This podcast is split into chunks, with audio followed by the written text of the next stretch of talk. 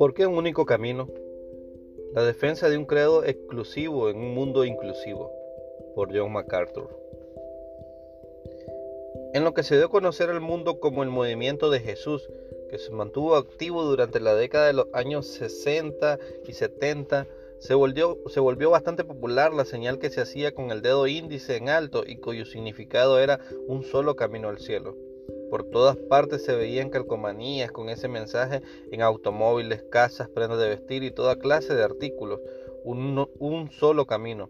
Se convirtió en una frase que identificaba a todos los evangélicos. En aquel tiempo los evangélicos conformaban un movimiento amplio de gran diversidad. En cierto sentido los evangélicos eran más eclécticos que en la actualidad porque incluían a toda clase de individuos, desde los que se identificaban como la gente de Jesús en la cultura juvenil de aquel tiempo hasta los fundamentalistas de línea dura, que menospreciaban todas las expresiones contemporáneas de religiosidad. No obstante, todos ellos tenían por lo menos una cosa muy importante en común. Reconocían que Jesucristo es el único camino al cielo. Un solo camino parecía ser una creencia invariable que todos los evangélicos tenían en común. Esto ha dejado de ser así el movimiento evangélico actual ya no se mantiene unificado sobre ese punto cardenal. Algunos se llaman a sí mismos evangélicos. Insiste, insisten en que la fe exclusiva en Jesús no es el único camino al cielo. Se han convencido de que el cielo está lleno de personas apegadas a todos los credos y doctrinas del mundo. Otros sostienen cobardía, vergüenza o vacilación para afirmar la exclusividad del Evangelio en un mundo secular que trata como virtudes supremas la inclusión, el, pluralismo y la tolerancia. Imaginan que sería una controversión cultural inaceptable declarar que el cristianismo es la verdad y que todos los demás credos son erróneos. Al parecer, el temor más grande del movimiento evangélico en la actualidad es que seamos vistos fuera de armonía con el mundo cómo ha tenido lugar un cambio tan dramático. ¿Por qué muchos evangélicos han abandonado aquello en lo que todos estuvieron de acuerdo como la verdad absoluta? Creo que es porque los líderes eclesiásticos, en su búsqueda desesperada de mantenerse relevantes y modernos, no han reconocido hacia dónde va el mundo contemporáneo y por qué. Lo que sucede es que ya vivimos en el mundo moderno,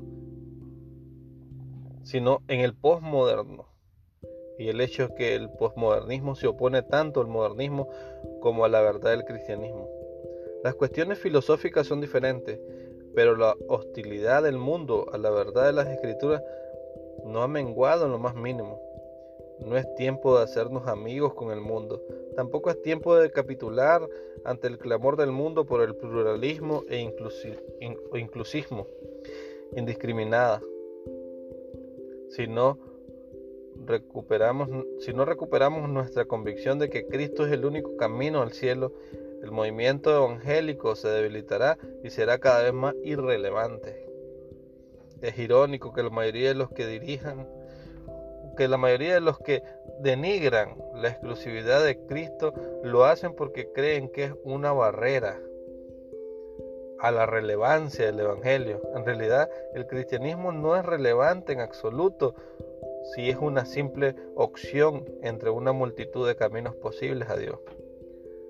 La relevancia del Evangelio siempre ha sido su exclusividad absoluta, la cual se resume a la verdad de que Cristo es el único que ha hecho expiación por el pecado y por todo, y por lo de todo. Solo Cristo puede suministrar reconciliación con Dios para aquellos que creen solo en Él.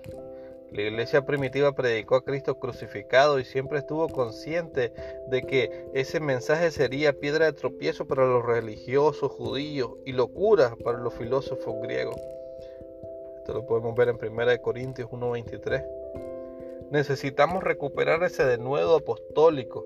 Necesitamos recordar que los pecadores no se ganan por medio de relaciones públicas avanzadas o poderes terrenales, de persuasión, sino con el Evangelio, como el mensaje exclusivo que es así, como poder de Dios para salvación. Este libro breve tiene como propósito recordar a los lectores el carácter distintivo del cristianismo y que esa estrechez misma lo aparta de cualquier otra visión del mundo.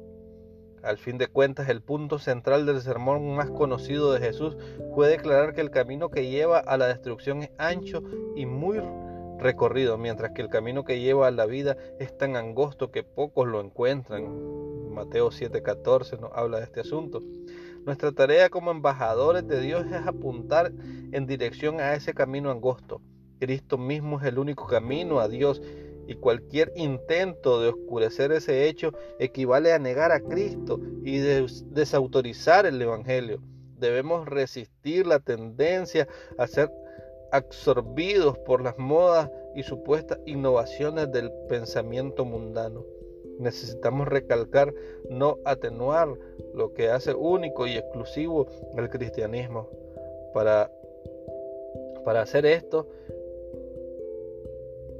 con eficacia, es necesario que adquiramos una comprensión más adecuada de manera como el pensamiento mundano amenaza la sana doctrina en la iglesia. Debemos ser capaces de señalar en qué punto exacto se aparta la senda angosta de la ancha. Es con tal propósito que ofrezco este libro pequeño, pero sustantivo, dice MacArthur aunque solo es una mirada a vuelo de pájaro, mi oración es que ayudará a poner la verdad del Evangelio en contraste claro frente a toda la sabiduría del mundo. Nadie se engaña a sí mismo. Si alguno entre vosotros se cree sabio en este siglo, hágase ignorante para que llegue a ser sabio, porque la sabiduría del mundo es insensatez para con Dios. 1 Corintios 3, 18 y 19.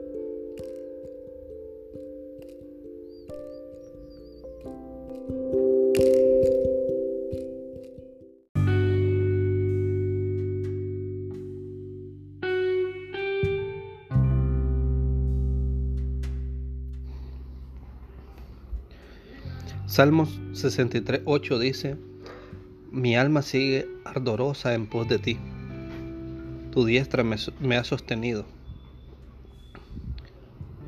La teología cristiana enseña la gracia preveniente, que dicho brevemente significa que el hombre antes que busque a Dios, Dios está buscándole.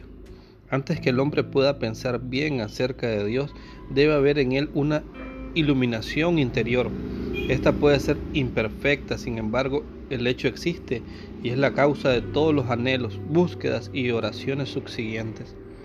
Buscamos a Dios porque Él ha puesto en nosotros deseos de dar con Él. Nadie puede venir a mí, dijo el Señor Jesús, si mi Padre Celestial no le trajere. Y es esa atracción de Dios lo que nos quita todo vestigio de mérito por haber acudido a Él. El impulso de salir en busca de Dios emana del propio Dios pero el resultado de dicho impulso es que sigamos ardorosamente en pos de Él, y mientras andamos en pos de Él, estamos en sus manos. Tu diestra me ha sostenido, dice el Salmo 63, 8.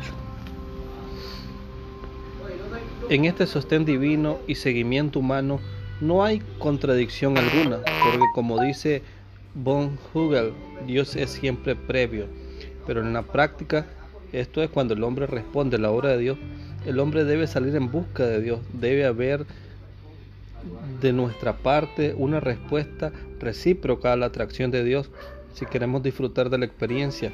Este interés, este anhelo ferviente, lo tenemos expresado en el Salmo 42, donde dice, como el siervo brama por las corrientes de las aguas, así clama por ti, oh Dios, el alma mía. Mi alma tiene sed de Dios, del Dios vivo. ¿Cuándo vendré y compareceré delante de Dios? Este es un profundo llamado a lo profundo y así lo entenderá el corazón adelante. La doctrina de la justificación por la fe verdaderamente bíblica y bendita, liberación del legalismo estéril y los vanos esfuerzos personales, ha caído en nuestros días en mala compañía. Muchos la han interpretado en manera tal que han formado una barrera entre el hombre y el conocimiento de Dios todo el procedimiento de la conversión religiosa ha llegado a ser una cosa mecánica y sin espíritu. La fe, según dicen, puede llegarse a ejercer sin que tenga nada que ver con los actos de la vida y sin turbar para nada al yo adámico. se puede recibir a Cristo sin entregarle el alma ni, ni tenerle amor alguno. El alma es salvada, pero no llega a sentir hambre y sed de Dios. Los que sostienen tal doctrina reconocen que el alma es capaz de contactarse con muy poco.